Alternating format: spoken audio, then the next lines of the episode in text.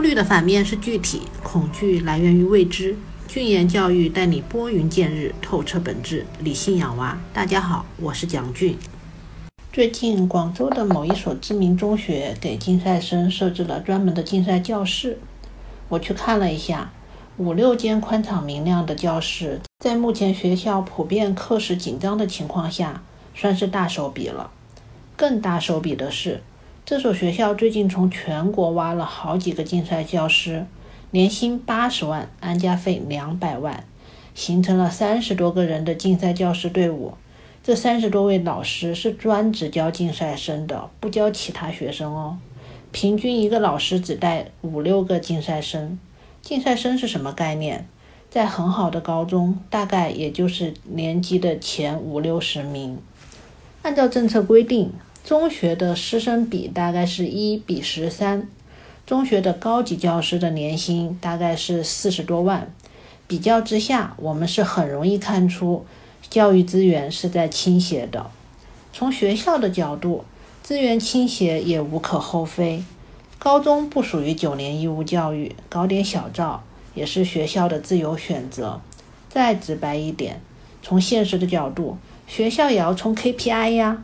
高考出产屏蔽生、清北生，才能对上有所交代，对下有江湖地位。不过，咱们这些普通娃的家长恐怕也得清醒一点。竞赛生的专用教室、专职教师这样的信息，除了对年级的前五十名的学生有意义，跟普通学生有什么关系？反过来，热衷开小灶的学校，还能拿出多少资源分到芸芸普娃身上？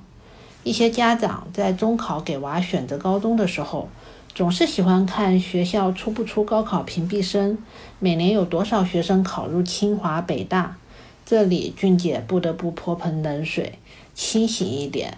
这些看起来诱人的数据，其实跟百分之九十九的孩子都没有关系。有的学校所有的资源向塔尖学生倾斜，抱着几个种子学生开小灶，重点孵化。有的学校资源向所有学生开放，只要你想学，我就提供。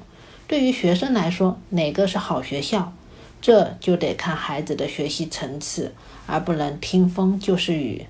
不同的学校教育的理念方法是完全不同的，培养出来的学生的特点气质也不一样。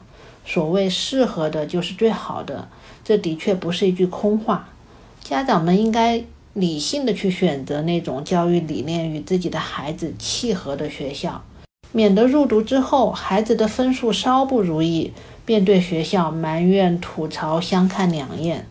借用一位去年高考学生的家长的话，与所有的家长共勉。